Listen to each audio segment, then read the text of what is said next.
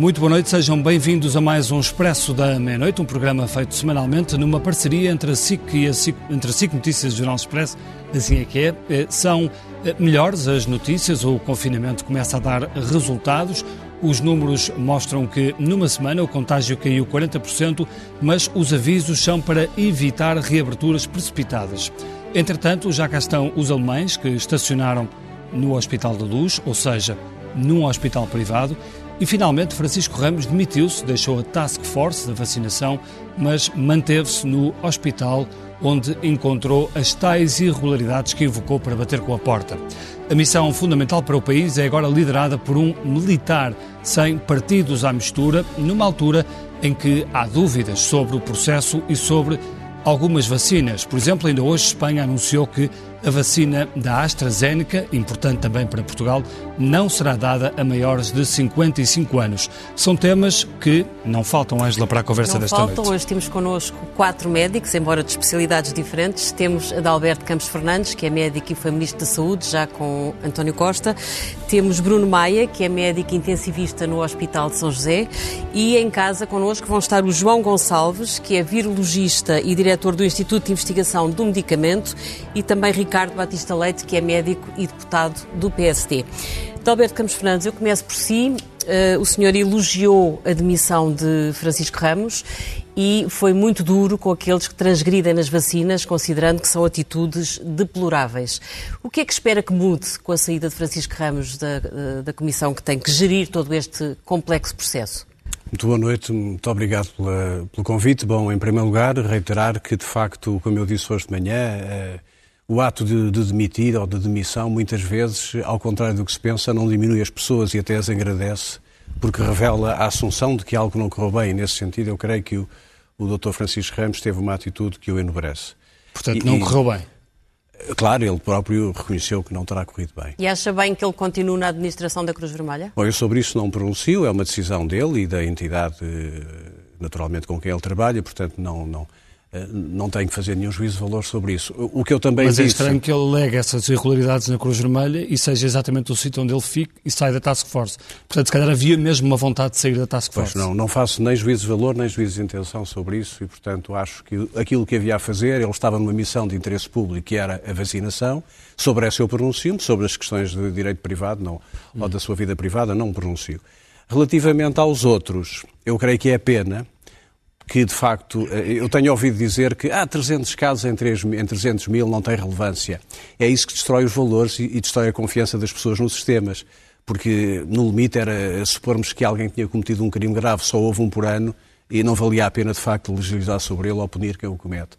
Aqui não se trata de um crime, não se trata sequer de algo que seja que precise de uma ação policial ou penal excessiva. Trata-se de dar confiança às uhum. pessoas e num tempo em que há ainda médicos, enfermeiros e farmacêuticos no sistema de saúde que não estão vacinados e que estão efetivamente todos os dias a trabalhar com os doentes, eu não posso aceitar, nem nenhum português pode aceitar que as pessoas venham falar que foi um custo de oportunidade, que foi uma sobra, que foi para evitar o desperdício. Isso, eh, eu preferia até que as pessoas nem dissessem nada, que se mantivessem no seu silêncio e lamento que tudo isto espremido, espremido, não vá dar em nada mais uma vez, porque de facto é esta a nossa natureza e a nossa maneira de Mas ser. Mas isso e, acontece porquê? A questão das sobras, por exemplo, acontece porquê? Olha, eh, nós temos, de facto, na maior parte do, dos casos tem corrido bem. Eu tenho exemplos até de, de ACES e de unidades eh, têm feito a administração de vacinas, onde o planeamento é feito com listas, como aliás os alemães e os ingleses fizeram, com listas de efetivos, com listas de suplentes, com um plano B para que, do ponto de vista da conservação das vacinas, não haja desperdício. Portanto, como eu dizia também hoje de manhã, nós estamos a falar da astrofísica. Não, quer dizer... Bem, quando se dá vacinas uh, aos vizinhos debaixo de uma pastelaria... Isso é isso é que eu lhe estou a dizer. Quer dizer, seguramente que, havendo a possibilidade de haver sobras, haveria na proximidade já pré-definido um, um, um, plano de suplentes. Agora, repare, um plano de vacinação não é uma operação estrita de logística, não é distribuir caixas, nem caixotes. Isso não é um plano de vacinação. Se nós entendemos que um plano de vacinação é distribuir um, entregar um caixote uhum. ou uma embalagem e depois fica ao critério de cada um, eu creio que isso não. Já estava mal concebido o plano. Eu é creio isso? que nós temos que ter claramente identificado, se houvesse o critério de idade apenas seria fácil. Como nós, para além do critério de idade, temos outros critérios que são os profissionais de saúde que estão na linha da frente, o critério de idade e das mobilidades, isso já não será tão fácil. Agora, sim, é uma operação de logística sensível, complexa, mas é uma operação de saúde pública. Mas há sempre uma margem de discricionariedade. Aliás, soubemos ontem que a Presidente do Grupo Luz Saúde, doutora Isabel Vaz, também já levou duas, duas doses de vacina, quando, embora queiram vacinar todos os funcionários do hospital, há médicos que ainda só levaram a primeira dose. Acha bem? Mais uma vez, eu não quero estar a comentar casos particulares. Aquilo Mas que eu digo no plano dos princípios. aos administradores de lares e de misericórdias que também que se quiseram colocar na primeira linha da vacinação? Eh, claro que dá. Repara uma coisa: quando nós temos a mortalidade concentrada nos mais velhos, particularmente acima dos 80 anos, uhum. quando nós temos médicos, enfermeiros e farmacêuticos e técnicos de saúde por vacinar, não há explicação que possa advir. Eu consigo substituir um ou dois administradores facilmente e não há nenhum problema, a instituição não para, mas não consigo substituir um intensivista ou um enfermeiro ou um farmacêutico que está a fazer o seu trabalho. Isto remete para o plano do bom senso remete para uma questão, digamos, de mais Mas do que uma... se deixa entregue ao bom senso, eh, torna-se uma regra claro. discricionária. Por exemplo, mesmo nos hospitais públicos, sabemos que a administração do Hospital de Santa Maria escolheu não ser vacinada. A administração do Hospital São João no Porto escolheu ser vacinada. Deve ser há, a comissão um que coordena isto a impor regras claras eu, ou deve eu, ficar eu, um pouco ao critério do bom senso de cada um? Permita-me que até cito um caso de fora da saúde e citando uma pessoa porque eu tenho uma enorme admiração, que é o general Ramalhianes. Uhum eh, que eu li nos jornais que terá dito que tem tempo. Tem tempo porquê? Porque ele tem consciência e tem sentido ético, sempre o teve. E, portanto, há, no entanto, pessoas que dirão que esta atitude é populista. E quando nós achamos que ter um comportamento ético, uma atitude civicamente, digamos, respeitável, é populismo, nós invertemos as ordens de valores. E não, a mim não me importa se são 300 casos, podiam ser só 100 ou 50 remete para, uh, o, para a questão do, simbólica, para a questão do exemplo que eu dou e para o sinal que eu dou àqueles que estão em grande sofrimento e que estão efetivamente em risco maior do que eu. Portanto, eu cito Mas o exemplo do regras mais apertadas e mais claras da atual condução da, da, da, Comissão que tem que gerir isto ou não? Admito que sim, que são desejáveis, que deva de facto estar identificado um plano de administração, uh, os suplentes, os efetivos. Aliás, o Governo já, já anunciou, anunciou isso, mas talvez que cada um das pessoas que estão envolvidas neste processo faça um exame de consciência e eu acho que isso não é muito difícil de fazer. Vamos uh, passar aqui a Bruno Maia, que é médico intensivista do São José. Uh, Pergunto-lhe primeiro se já, já foi vacinado no seu hospital. Já, já foi vacinado. Com as duas tomas? Com as duas tomas, sim. E no seu hospital a vacinação correu bem? Neste momento, sim. Sim? Uh, sim. Ou seja, eu acho que apesar de tudo aquilo que nós temos de é, é, importante que a gente diga isto às pessoas. Nós passamos umas semanas um bocadinho turbulentas em termos daquilo que foram as notícias e a adesão à vacinação com todos estes problemas. Agora, eu não estou a pôr em causa de facto, que, de facto, todos os problemas que existiram nestas últimas semanas colocam em causa a moralidade de todo este plano e de todo este processo de vacinação. Isso não está em causa, estes problemas têm de ser resolvidos, resolvidos com alguma eficácia. Acho que deviam ter, ter tido um sinal por parte do governo mais cedo. Agora, aquilo que é fundamental transmitir às pessoas é que, apesar de tudo, representam, eh, segundo as contas de, de, de algum um jornal que lançava há poucos dias, o, o, o fazia o, a casuística dos casos, eh, dos casos que se vieram a público, isto representa menos 0,1% de todas as pessoas vacinadas em Portugal até agora. Para além disso, não é só Portugal, nós temos casos de abuso e de Sim, corrupção. Em Múrcia, em todo lado, é, dos Estados Unidos, Estados Unidos. Ao, próprio Canadá, eh, há uhum. turismo de vacinas neste momento a ser planeado para o Dubai. Sim, o problema é que nesta altura há, há milhares, estamos a falar de poucos milhares de vacinas. Daqui certo. a pouco serão milhões de vacinas. Certo. É exatamente esse é que é o ponto. É porque nós temos de uh, rapidamente ultrapassar esta fase de conflitualidade que estamos a viver para preparar a próxima fase. A próxima uhum. fase é fundamental. Nós estamos a vacinar muito poucas pessoas hoje em dia, são pessoas muito bem identificadas, mas na, numa fase mais avançada nós vamos ter de fazer 50 mil administrações de vacinas por dia. E isto é muito complicado. Isto, vai, isto, isto sim vai ser uma prova de fogo para este plano de vacinação e para a nossa capacidade enquanto país logística de chegar a todas as pessoas, identificar as pessoas que estão nos vários grupos de risco e conseguirmos aplicar este nível absolutamente astronómico. Segundo, segundo o Jornal Público, umas, umas, contas que tem, o atual ritmo de vacinação, o objetivo de vacinar 70% dos adultos será atingido a 4 de fevereiro de 2025. Pois não. Pois. O ritmo neste momento é de 9.092 doses por dia. E, portanto, isto são números... Vai, vai claro 3, que ainda, 4, 5 vezes mais. Claro que ainda faltam as doses mais importantes chegarem que ainda não chegaram, não é? Claro, e, e isso também não depende das autoridades portuguesas. Não. E isso é uma outra discussão que nós às vezes nos esquecemos de fazer. É que neste momento há um problema de distribuição das vacinas. Nós não podemos negar. Neste momento, a forma como nós decidimos produzir as vacinas a nível global e a forma como nós decidimos proteger, de certa forma, as patentes e os lucros de um conjunto muito pequeno, muito restrito de farmacêuticas, coloca-nos problemas na distribuição das vacinas, coloca um gargalo nessa mesma distribuição e já se e esse problema já se está a efetivar e já se manifestou naquilo que foi o conflito da, da União Europeia e da Comissão Europeia com Sim, a AstraZeneca. Portugal sozinho teria muito não, mais dificuldades. É, é, um facto. É evidente que Portugal sozinho não teria conseguido, provavelmente, ter um plano tão ambicioso. Mas quer dizer, nós temos esta situação nas mãos hoje em dia, temos de falar sobre ela, acho eu. Mas considera é... confiável a meta que foi ontem anunciada pelo Primeiro-Ministro ao país de ter vacinado 70% da população até ao final do verão? Isso em é... mês e meio não chegámos a vacinar 400 mil pessoas. Isso é o que está no plano. Uhum. Agora, a questão é, no plano que a própria Comissão Europeia tinha gizado para 2021, já há falhas as 100 milhões de doses da vacina da AstraZeneca e de Oxford, que deviam chegar até ao final de março, já sabemos que vão chegar 40 milhões dos 100 milhões que deviam ter chegado. Portanto, já há problemas nesta distribuição, já há, já há um garrote uhum. naquilo que é a produção e a distribuição das vacinas e, portanto, Portugal aí de facto tem pouca capacidade para impor vontades, é verdade, mas é um, é um país membro da, da, União Europeia e, portanto, nós temos de discutir isto ao nível europeu, porque foi um plano foi feito ao nível europeu. Sobre o caso de Isabel Vaz e do, do Hospital da Luz, o que é que... Não, que, é que... A única coisa... Outra vez, voltando atrás, eu acho que na, uh, o Governo devia ter reagido mais precocemente a estas notícias todas. Não há dúvida sobre isso. Agora, de facto, temos de pôr um fim nesta discussão pública. E acha que não reagiu porquê? Porque no início alguns autarcas, por exemplo, eram do PS? Não sei se obviamente não vou fazer essa avaliação. Há alguns autarcas do PS, outros do PS. Sim, sim, claro. Quer dizer, isto percorreu o país todo. Não, mas houve dois casos particularmente, que foi o caso de Reguengos, o caso sim, de Setúbal. Sim, mostrou, hum, mostrou aquilo que muitas vezes existe no poder intermédio em Portugal, que é alguma forma de corrupção e abuso de poder. Mostrou que há situações que são diferentes e eu sei distinguir muito bem aquilo que aconteceu uhum. no INEM do Porto daquilo que aconteceu na Câmara de Setúbal, na Segurança Social de na Palmela. São situações totalmente diferentes. Porquê que são diferentes? Podem acusar o meu colega do INEM do Porto, que se demitiu, pôs o cargo à disposição, podem acusá-lo de falta de imaginação.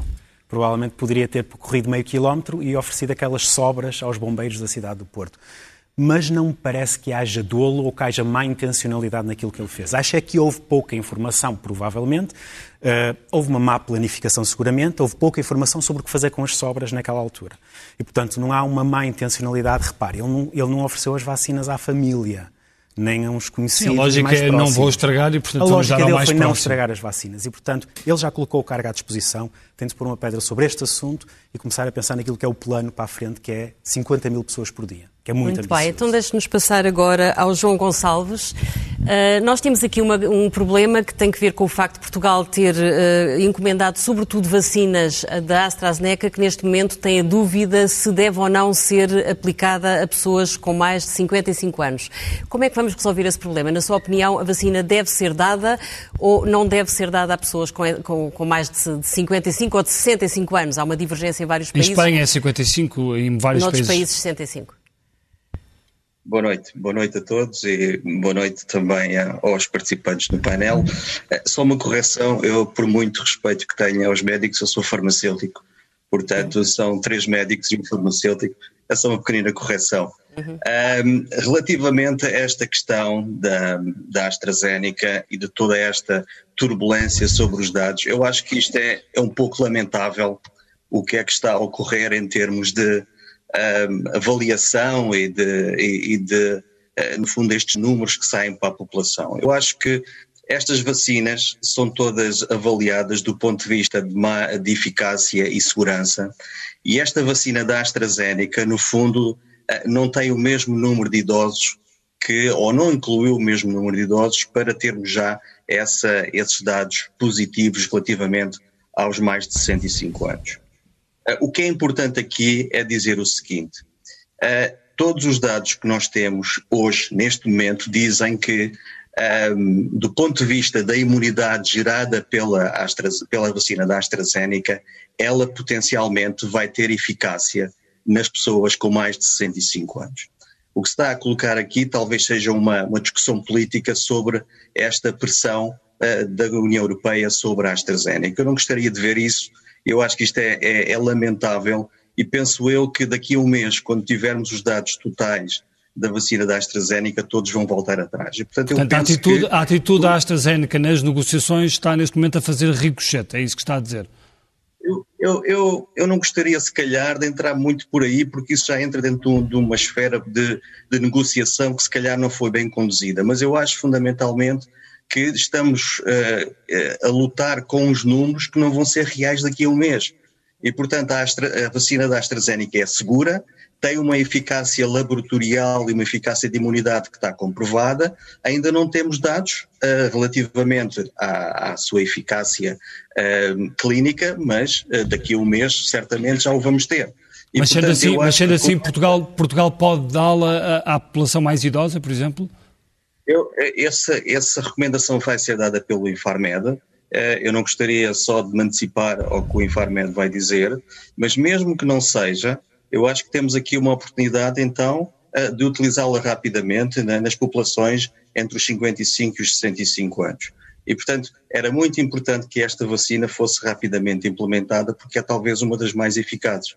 E, portanto, uhum. tem dentro daquela população que está neste momento a morrer, que é exatamente aquela população dos mais idosos, nós precisamos de uma atitude séria e rápida sobre essa população. E, portanto, esta seria uma excelente ajuda. E, portanto, eu acho que seria muito importante que um, pensássemos bem na atitude que vamos tomar com esta, com esta vacina.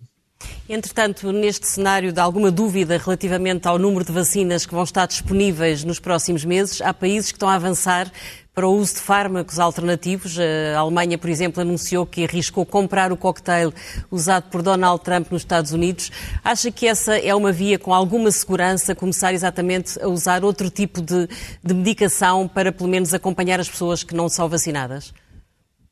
Esse tipo de medicação é mais utilizado e claramente tem uma indicação para doentes que uh, estão numa situação hospitalar, estão uh, internados, têm, uma, têm uma, uma, doença moderada a grave e, portanto, não se aplica neste caso a uma substituição à vacina.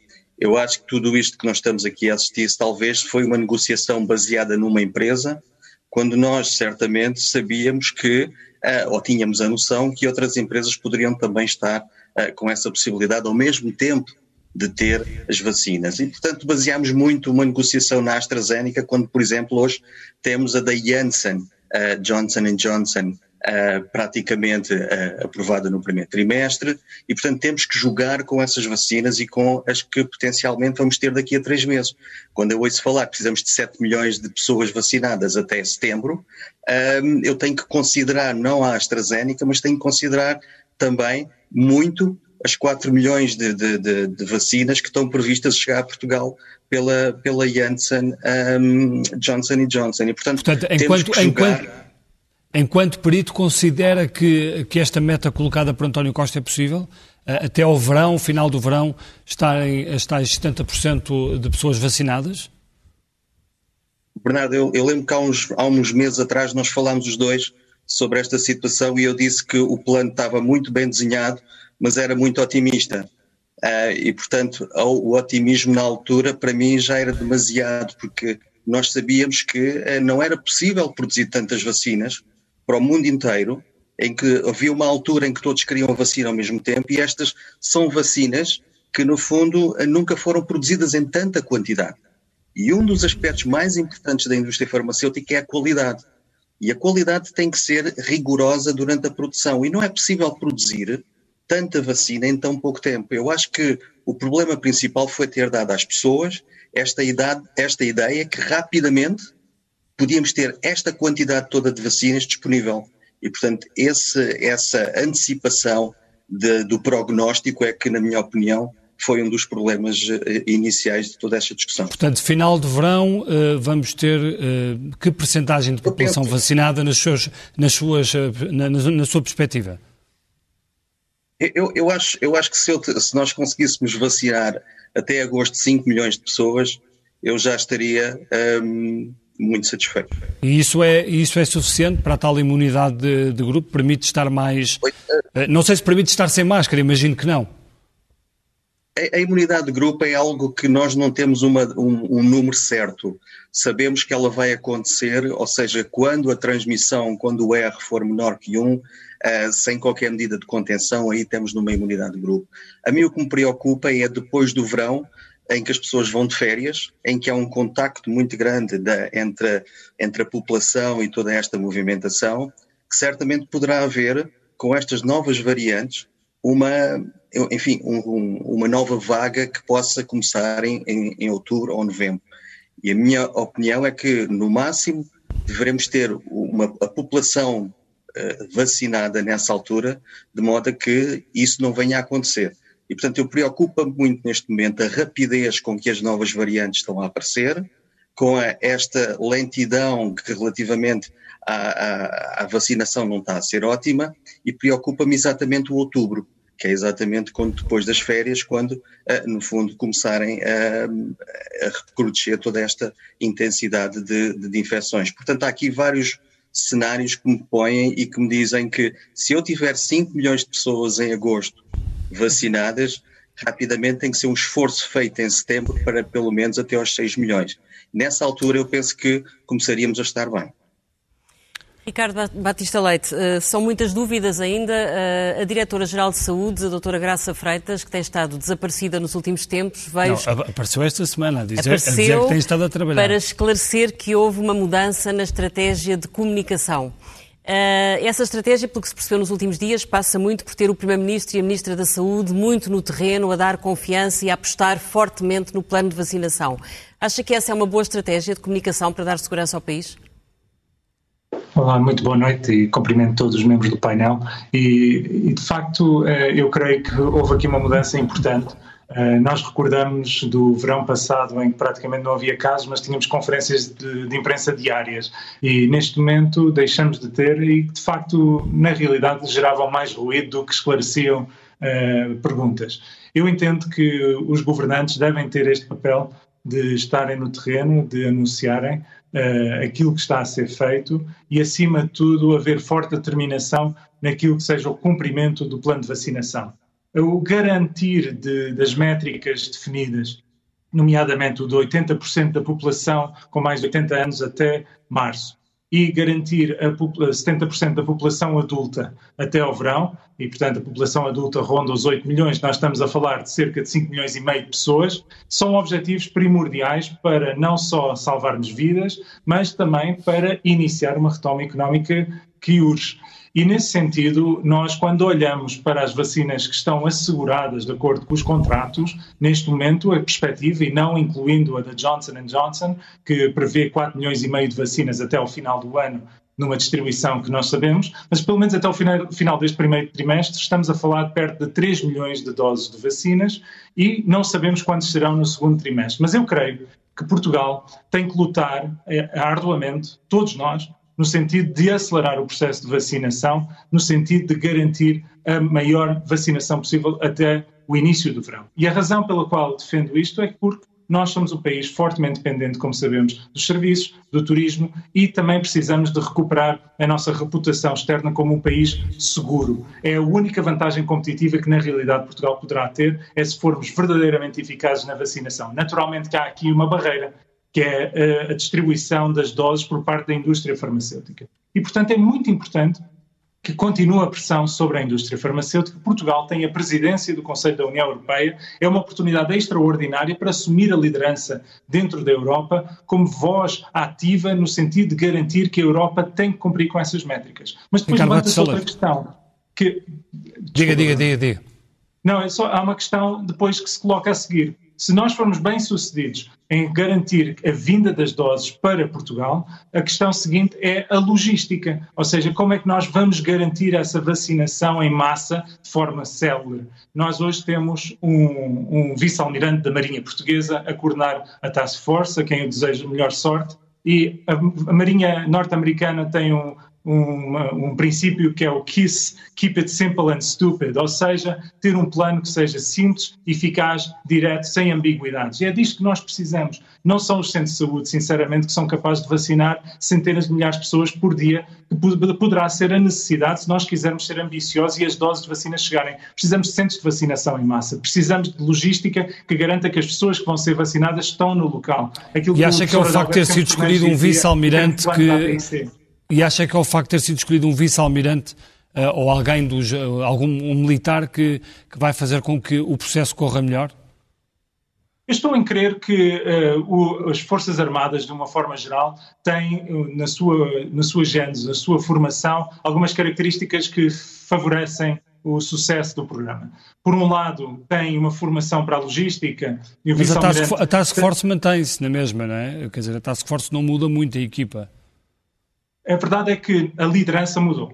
E, nesse sentido, o vice-almirante que fazia parte da equipa hoje tem o papel de coordenação e tem naturalmente toda a sua capacidade de liderança agora à disposição e é fundamental que ele tenha a autonomia e os recursos para garantir a correção dos erros passados, portanto, aquilo que ele próprio assumiu como erros e garantir uma reorganização do plano andando para diante. Mas dizia eu, para além da sua capacidade de organização logística em escala, que de facto as Forças Armadas trazem, tem de facto a questão de poder retirar uma dose política ou partidária, se quiser, que eu creio que prejudica e cria ruído naquilo que se pretende que seja um processo que possa ser agregador de todo o nacional, independentemente de, quaisquer ideologias ou orientações partidárias. Haja aqui foco naquilo que é o cumprimento do plano, que é isso que o país precisa. Alberto Campos Fernandes, a vacinação é uma parte vital, depende, grande parte do que vai ser a nossa vida durante este ano, depende da forma como uh, avançar e evoluir o plano de vacinação. Agora, há outras questões. Há que fazer a gestão, por exemplo, de, do final do confinamento, da abertura das pessoas de novo, seja antes ou antes da Páscoa, seguramente. Eh, que cautelas é que lhe parece que desta vez têm que ser garantidas para que não voltem a acontecer os erros que aconteceram no Natal? Bom, em primeiro eu gostava de pegar um pouco naquilo que os nossos colegas de painel referiram, é que a Comissão Europeia e os Estados-membros não acautelaram um risco contingencial. Aliás, eu vi hoje uma entrevista da Presidente da Associação Europeia da Indústria Farmacêutica assumir que houve um excesso de goodwill, houve um excesso de boa vontade. Sim. Naquela altura todos estavam determinados e empenhados em fixar uma data e não acautelaram aquilo que foi referido, que a indústria não estava preparada para uma operação tão complexa, que e depois vacinas... a seguir. É? Exatamente. Eh, portanto, este risco contingencial existe, sendo que a palavra de ordem nos países, e ainda a sua pergunta em Portugal, no princípio era testar, testar, testar, agora tem que ser vacinar, vacinar, vacinar. vacinar. Há Temos países da Europa que já estão, aliás, a encarar a compra de, de outras vacinas, da, da russa, da, Porque não? da chinesa. Eu acho Acha que, este, que não se devia ter tabu, tabu, relativamente a isso? Eu acho que esse tabu político a Comissão deve, no seu seio, digamos, eh, enfrentá-lo, deve discuti-lo e em tempo de guerra não se limpam armas. Uhum. O que é preciso é salvaguardar a qualidade técnica, científica e a segurança. Sim, mas, por exemplo, e, portanto, em relação à Rússia, à Sputnik V, há algumas dúvidas. Claro. Essa toca, é a barreira, aos, aos dados... a barreira que nós temos é a barreira da segurança. Nós Sim. temos uma excelente Agência Europeia do Medicamento, temos autoridades nacionais de grande qualidade e, portanto, essa matéria deve ser tida em, em conta porque nós temos pela frente um, um tempo difícil. A mobilização do país, para responder à questão que colocou, Importa aquilo que dizia o Dr. Bruno Maia, que nós rapidamente eliminemos o ruído que perturbou esta fase do arranque. Mas eliminar significa que estes casos têm que efetivamente terminar. Segundo, fixar o país todo, mobilizá-lo, uhum. como se o plano de vacinação agora fosse um plano Marshall. Eu não sou muito adepto da ideia da militarização das instituições civis, mas neste caso sou totalmente adepto. E não é um militar qualquer. O vice-almirante Gouveia Melo é o militar certo. Uhum. É a pessoa que tem na sua trajetória, no seu perfil, no seu currículo, todas as qualidades que faz com que nós estejamos tranquilos, porque sabemos que ele, eh, em condições naturalmente de apoio político, tem que ter, de apoio institucional, fará um excelente trabalho. Porquê? Porque acha que não há risco de intromissão, por exemplo, partidária? Não, não há. Isto é um, isto é um desígnio nacional. O Primeiro-Ministro uhum. está envolvido pessoalmente Sim. nisto, o Presidente da República, o Governo, o país todo. Não, Nós faço não esta pergunta falhar. porque, por exemplo, tem-se ouvido algumas críticas sobre o facto ter sido escolhido um ex-governante do PS para liderar isto. foi uma, são, foi... Eh, são, águas passadas. Eu diria que transitou em julgado, como se diz do ponto de vista da linguagem jurídica, também na política as questões deixam de ter importância quando, de, quando deixam de ter importância. Sim.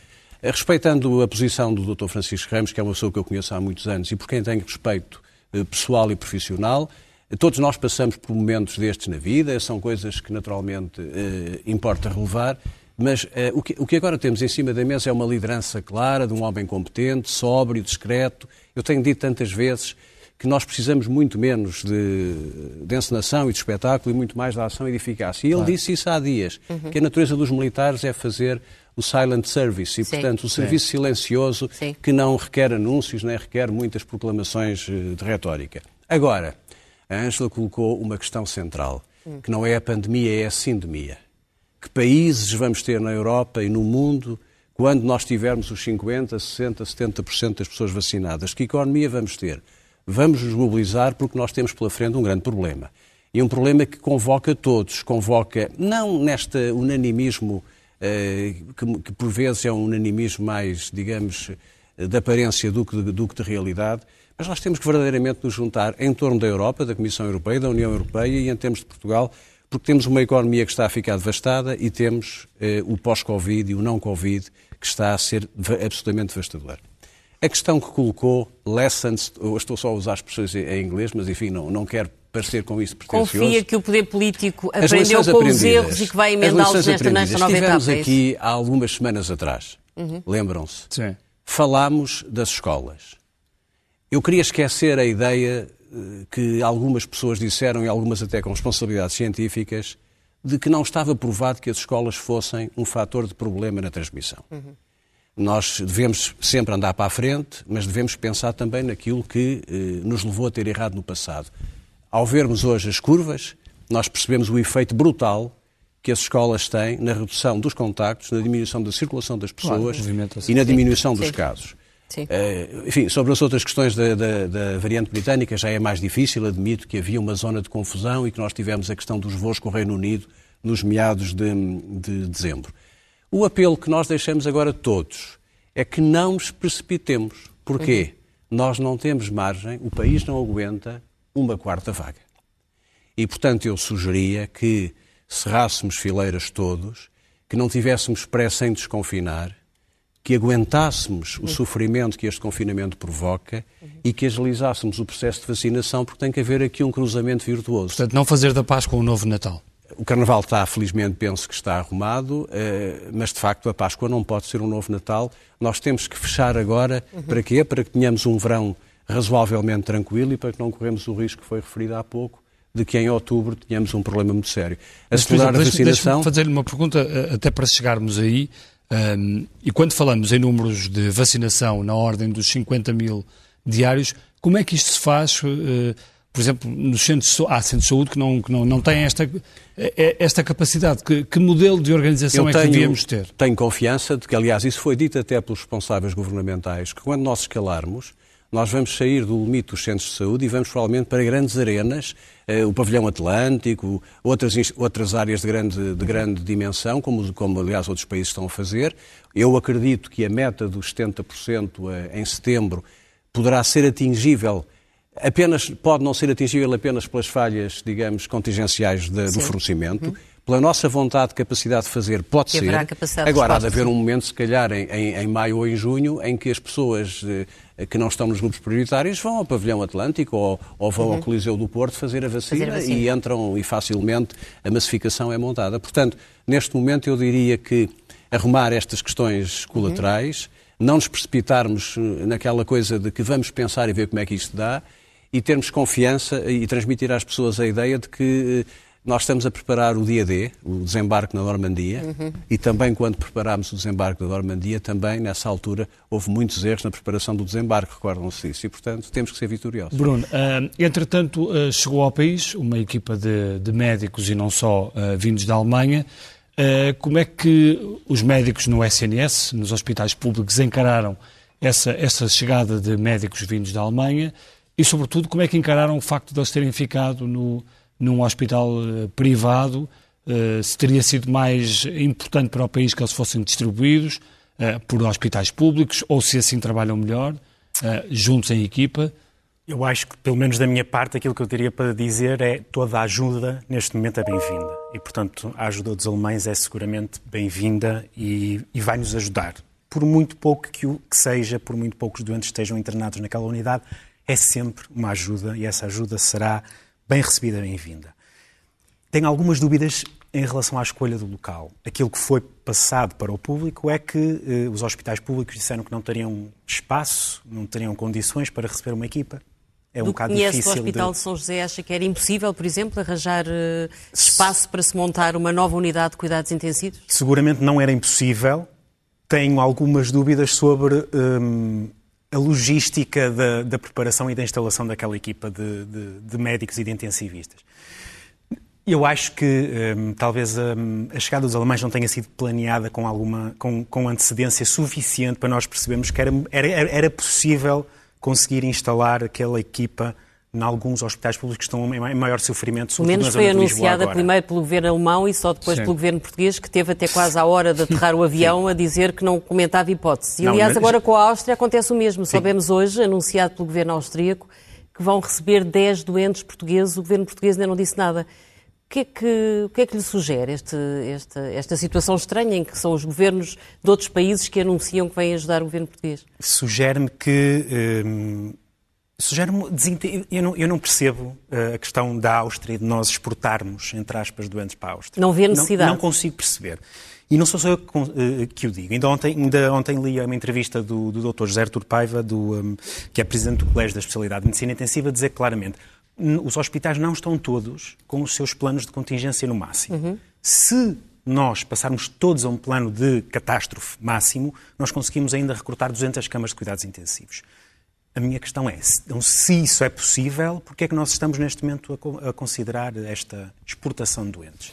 Que não é a mesma coisa do que a ajuda dos alemães, e eu acho que isso nós uhum. devemos separar. A ajuda dos alemães é bem-vinda, um, e, e, vai de facto ajudar, ajudar-nos, sobretudo aqui na região de Lisboa. Mas, por exemplo, Para a exportação de doentes é, é inexplicável. Mas, por exemplo, nós recebemos ajuda de médicos alemães quando uh, poderíamos, se calhar, ir buscar médicos portugueses reformados ou médicos que estão noutro tipo de situações. Eu acho que os médicos reformados, neste contexto de trabalhar para uma unidade de cuidados não, intensivos, não, não, não é, é cuidados intensivos. Não, ser... não é de cuidados intensivos. É para outras áreas uh, onde são necessários, Sim. por exemplo, para dar apoio ao tratamento de Covid e não Covid. Sim, mas a verdade é que os médicos, neste momento, à exceção dos reformados, e há essa possibilidade hoje em dia de se contratar reformados para determinadas funções, à exceção dos reformados, os médicos portugueses estão todos a trabalhar e estão todos a trabalhar de uma forma provavelmente em sobrecarga. Diria eu. Como, Portanto, é que, como, como é que está a, a, sua situação uh, no Hospital de São José? Portanto, não trabalha na área Covid. Como é que está a situação no, no, no São José? Eu acho que há duas. Há, uh, neste momento, nós temos o hospital completamente cheio Estamos constantemente a abrir novas camas, estamos constantemente a abrir novas enfermarias. As camas dos cuidados intensivos nas últimas duas semanas têm aumentado, eh, quase diariamente.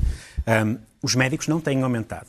Os enfermeiros têm sido recolocados de uns serviços para os outros, quando muito, porque também não há grande contratação de, de, de novos enfermeiros. Portanto, à custa de muito sofrimento do pessoal, dos profissionais de saúde, tem sido possível dar resposta. É, isto que, é este o cenário que nós temos com sobrecarga de horários, com sobrecarga de, de, de, trabalho propriamente dito, há uma grande exaustão das pessoas na prestação destes uhum. cuidados, que são cuidados que merece, que, que, que, necessitam de muita, muito empenho pessoal e de muito esforço físico e mental.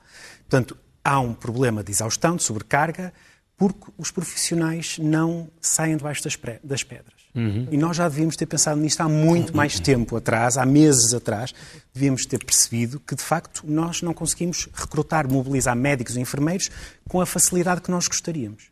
Portanto, nós temos tido concursos de médicos, por exemplo, que têm ficado desertos para o Serviço Nacional de Saúde. Isto aconteceu em plena pandemia. Nós temos tido concursos de, de, de, para contratar enfermeiros. Mas isso tem muito que ver tido... também com as condições remuneratórias, Sim. provavelmente. Com é certeza, pouco, com certeza, com certeza. E mesmo agora há, parece que há algum esforço, alguma tentativa de esforço do, do, por parte do Ministério de fazer umas contratações de enfermeiros aumentando a carga, de, a carga horária e, com, e fazendo uma, uma respectiva aumento da carga salarial. Vamos ver se isso resulta se isso é suficiente, se isso já não vem tarde demais. Já agora pedir só que me ajudasse a esclarecer uma coisa, que é assim, as filas de ambulâncias que nós temos visto à porta dos hospitais uh, correspondem, de certa forma, às pessoas que costumavam estar uh, nos corredores dos hospitais, algumas deitadas em macas, coladas a macas a macas. Isso acabou por razões de segurança e, portanto, as filas cá fora não são tão dramáticas em termos de caudal de doentes ou continuamos a ter filas cá fora e filas lá dentro nos corredores de, de, Eu acho que houve filas em todo. Eu, sempre houve filas à entrada, nos corredores, okay. cá fora. A questão é que, no, no contexto da pandemia, há o acesso do doente com suspeita de infecção não pode ser feito como antes era feito, não é? Portanto, a balbúrdia lá dentro é menor.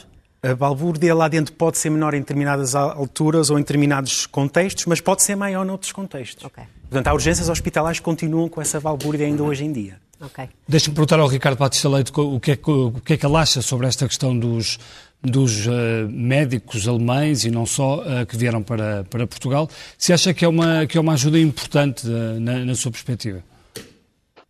É, vamos lá ver, eu concordo com aquilo que, o meu colega disse, em termos de, de, apoio externo, num momento de crise em que nós estamos a aproximar-nos do limite máximo da nossa capacidade interna de cuidados intensivos, uh, temos que estar gratos a todo o apoio externo que, que possa vir e que possa aliviar a carga, até porque Vamos lá ver, eh, nós não estamos apenas a falar de doentes Covid, há um conjunto de outros doentes, estamos em pleno inverno, a taxa de ocupação das camas de cuidados intensivos nesta época do ano costuma ser bastante elevada, com doentes com um conjunto de outras doenças. Todos nós estamos em risco. Uma pessoa com 45 anos que tenha um infarto ou de um AVC e que precise de cuidados intensivos, uma pessoa que tenha um acidente de aviação e, portanto, nós, quanto mais camas pudermos libertar, melhor. Agora, como é, como é que está a situação este... no Hospital de, de Cascais, Ricardo? Uh, há pouco tempo fez declarações até sobre, sobre uh, uh, a, sua, a sua passagem pelo Hospital de Cascais, que foram até criticadas por, por Ana Catarina Mendes. Como é que está a situação? Como é que tem acompanhado a situação no Hospital de Cascais? Aquilo que nós verificamos no hospital, eu estou uma vez por semana, os meus colegas estão sete dias por semana, eu estou como voluntário aos sábados, e aquilo que eu tenho verificado é que, uh, por um lado, uma grande exaustão da parte dos colegas, isso é indiscutível, é, é um esforço gigantesco, todos reconhecem, uh, e há aqui um volume de doentes brutal, ou seja, uh, quando olhamos em, bem, em, comparação com o verão, é incomparável. Quando olhamos para a primeira vaga, março, abril e agora, há dias em que temos o dobro ou o triplo dos doentes daqueles que nós víamos naquela época e, portanto, não é comparável. Assim como a percentagem de doentes suspeitos que se vêm a confirmar como positivos e com critérios de gravidade clínica também é muito superior e, portanto, é profundamente desafiante. Mas queria só pegar, se me permitissem, sobre a questão do, do, das ambulâncias e, uh, e dos cuidados intensivos, porque eu, eu creio que isto tudo levanta uma questão sobre a capacidade nacional do Serviço Nacional de Saúde, do Sistema de Saúde, que agora uh, começamos a utilizar os vários meios, também privado e social, e não há uma gestão nacional de fluxo de doentes e de camas. Continua a ser necessário, quando é preciso uma vaga, quando o nosso hospital não tem camas de intensivos ou de enfermaria e precisamos transferir o doente, continua a ser muito difícil esta articulação. Ou tem que se ligar para alguém num outro hospital na região ou recorrer à ARS, quando nós temos capacidade noutras partes do território nacional, com ainda, eh, como foi dito, que ainda não, não passaram para os níveis superiores de contingência e, portanto, têm capacidade de crescer a sua capacidade de resposta. E nesse portanto, sentido, há uma, falha, há uma falha na coordenação uh, central de todo, de todo Entre o sistema. Entre os hospitais.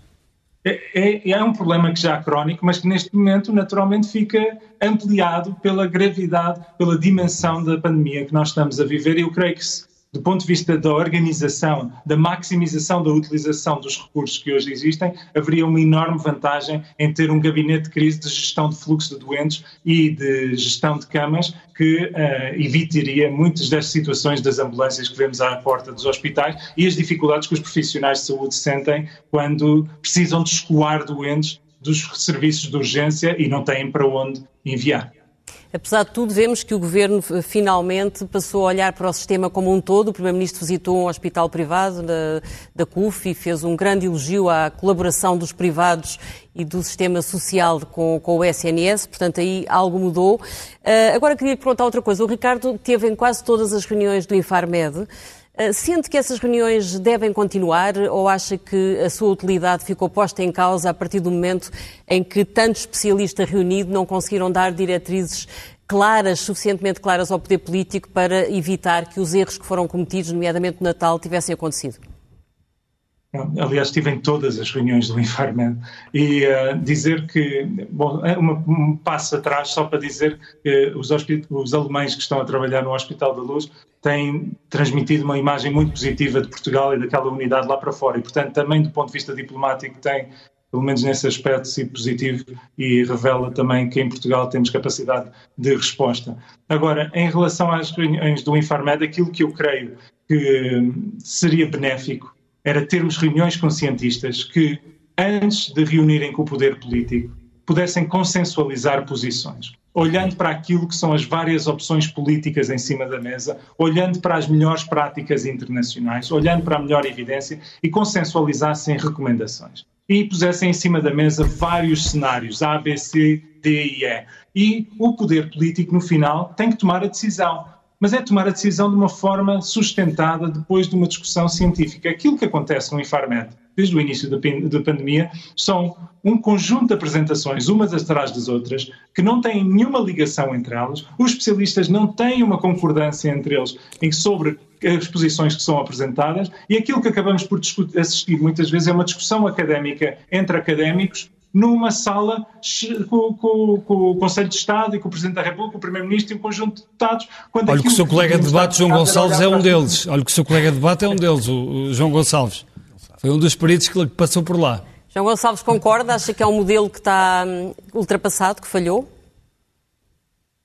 Olha, eu, eu, eu estive lá, eh, enfim, eh, concordo com quase tudo, mas nem com tudo eh, que foi dito. Eu acho que, no, no, fundo, esta ideia de nós nos reunirmos e apresentarmos as nossas opiniões num fórum que fundamentalmente é, é aberto, um, a primeira coisa que nos dizem é parecer o mais simples possível. E a ciência e, a, e no fundo, tudo aquilo que nós sabemos é tudo menos um, simples.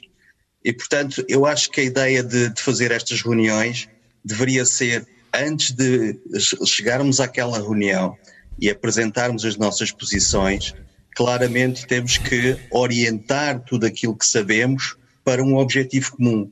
E eu acho que os objetivos nunca são bem, nunca são bem concretos quando se faz aquelas reuniões. E nós não sabemos bem para aquilo que vamos. Fundamentalmente vamos informar as pessoas. Um, mas é mais que isto, nós deveríamos ter aqui quase como um aconselhamento para que depois uh, pudessem, no fundo, orientar as políticas. E neste caso, é, e agora olhando para cenários, eu acho que o que passamos neste momento, e eu acho que se calhar neste momento até falta uma orientação científica para aquilo que vão ser os, os próximos meses. E os próximos meses todos nós estamos aqui a discutir a questão da vacina e a rapidez da vacina, mas a mim uh, coloca-me aqui um problema muito grande até do ponto de vista científico em que eu gostaria de ter um fórum para discutir isso, que é exatamente o que é que vai acontecer com esta rapidez de, vacina, de, de vacinação na presença de todas estas variantes. E estas variantes vão, vão nos trazer aqui um, um, um esforço terrível que poderão, poderemos ter aqui um problema uh, claramente uh, com a circulação de várias variantes cada vez mais infecciosas. Se não, nos, se não nos vacinarmos rapidamente, vamos ter aqui esta implementação destas variantes que depois poderemos ter, se calhar, estar a pensar que temos 7 milhões de pessoas vacinadas, mas ainda começamos a ter muitos infectados e uma grande pressão sobre o Sistema Nacional de Saúde porque não fizemos o trabalho certo e não identificámos bem essas variantes. E não podemos, na sua opinião, afastar o risco de uma quarta vaga? Eu, eu, acho, eu, eu acho que nós temos que considerar uma quarta vaga. Eu acho que é muito importante que nós consideremos que isso pode acontecer. Se nós olharmos para o que está a acontecer em Manaus, por exemplo, uhum. o que está a acontecer em Manaus pode acontecer connosco. E, portanto, é muito importante que nós saibamos monitorizar, saber o que é que está a acontecer. Está a ser feito um trabalho muito importante do ponto de vista da, da identificação de todas estas variantes, mas é preciso já ter um plano para aquilo que pode acontecer realmente de mal. E aquilo que pode acontecer de mal é exatamente uma, é uma resistência destas novas variantes a esta imunidade que nós vamos julgar que vamos ter com os 7 milhões de. Oh, João, de, oh, João de Gonçalves, mas a, mas a única, eh, não sei, se, não sei se isto está correto, mas uma das formas de, de, de tentar uh, que as variantes não ultrapassem ou não ganhem mais proporção é talvez manter este nível de confinamento ou, ou próximo para que, para que não haja mais contágio entre a população. Mas isso também é impossível ou não? Eu acho que o que é importante é que esta, esta pressão de vacinação tem que ser rápida nós, ainda hoje saiu um, artigo muito interessante que dizia que Uh, neste momento, o Covid-19, uh, o vírus, o SARS-CoV-2 que provoca Covid-19, já tem um armamento suficiente de 4 mil mutações que pode utilizar a qualquer altura. E, portanto, isto significa claramente que, que ele pode ter aqui um potencial de escape. Agora, o que é que nós podemos fazer? Eu acho que lá em casa podem estar neste momento à espera de algumas orientações. Eu acho que é muito importante que quando esta curva começar a descer, deixemos descer a curva mesmo até ao fim. E é muito importante que as pessoas que façam agora a vacina, durante a primeira e a segunda inoculação, não comecem já a ter uma atitude de um, completamente libertismo, significando que já têm a imunidade e que não precisam de fazer mais nada. É muito importante, claramente, que, e nós temos visto isto na Faculdade de Farmácia, estamos a acompanhar uma população quase de 600 pessoas vacinadas, que mostra exatamente isto. Entre a primeira e a segunda inoculação, não há imunidade. A imunidade começa realmente a aparecer a seguir à segunda inoculação. Portanto, as pessoas têm que conter, têm que, têm que confinar ainda até à segunda inoculação. Alberto, é possível um governo ter esta força política para que o país fique confinado até a curva descer mesmo até ao fim, como dizia aqui o João Gonçalves? Não, não, é, isso, não é possível nem em Portugal nem na Europa. Nós temos a assistir, aliás, a uma rebelião social, aquilo que nós uhum. temos descrito como uma fadiga pandémica. Agora, o que foi referido é que há aqui um conjunto de fatores. É, por um lado, um confinamento, um desconfinamento gradual, uhum. uma ação muito intensa na vacinação, na vacinação. E, e, de facto, não alimentar junto às pessoas a ideia de que a primeira dose, ou mesmo a segunda dose, que dá imediatamente a resolução dos problemas. Uhum. Eu só gostava de uma, um comentário Estamos final, mesmo a terminar. muito rápido, que é, há aspectos positivos, porque eh, a questão do Hospital da Luz e da, e da ajuda dos alemães.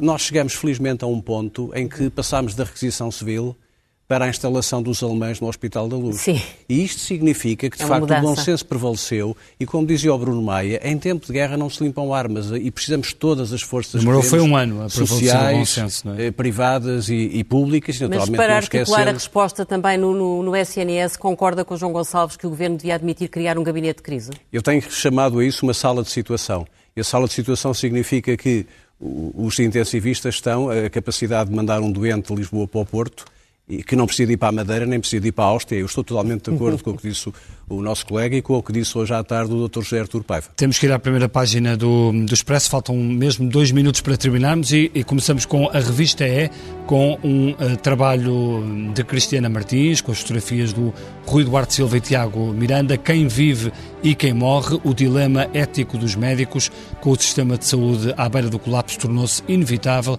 escolher quem tem acesso aos cuidados intensivos e quem não tem. Eh, no caderno de Economia, eh, rapidamente, o teletrabalho no Estado sem fiscalização. Números de funcionários em teletrabalho é inferior ao do primeiro confinamento. Há queixas de trabalhadores e denúncias de sindicatos. Desconhecem-se fiscalizações da Inspeção-Geral de Finanças, que é responsável pelo controle. No caderno principal, Ângela. No caderno principal temos que crimes com vacinas valem até 5 anos de prisão. A PJ concentra a investigação a abusos na vacinação. Os deputados só querem ser vacinados na segunda fase e Ferro Rodrigues, o Presidente do Parlamento, acusa-os de populismo. O Governo dos Açores bate um populismo, recorde... que já ouvimos essa palavra aqui hoje, dita por Adalberto ah, Campos sim. Fernandes. Não sei se era a Ferro Rodrigues que, que, que se, se, referia. Que se referia. Mas pronto, deixamos isso para outro programa. Exatamente. O Governo dos Açores, com um recorde de nomeações e com ligações familiares, portanto também um filme já visto. Temos depois um artigo de opinião de Santos Silva que responde a Pedro Nuno Santos, dizendo que o centro-esquerda não quer disrupções. E temos uma entrevista com o ex-ministro das Finanças de Pedro Passos Coelho, Vítor Gaspar, que diz que foi difícil, mas guarda boas memórias desses tempos. E fica vista a primeira página do Expresso. Nós também ficamos por aqui, despedimos-nos, voltamos na próxima sexta-feira, já a seguir o uh, Governo Sombra. E uh, bom fim de semana e muito obrigado. Boa noite.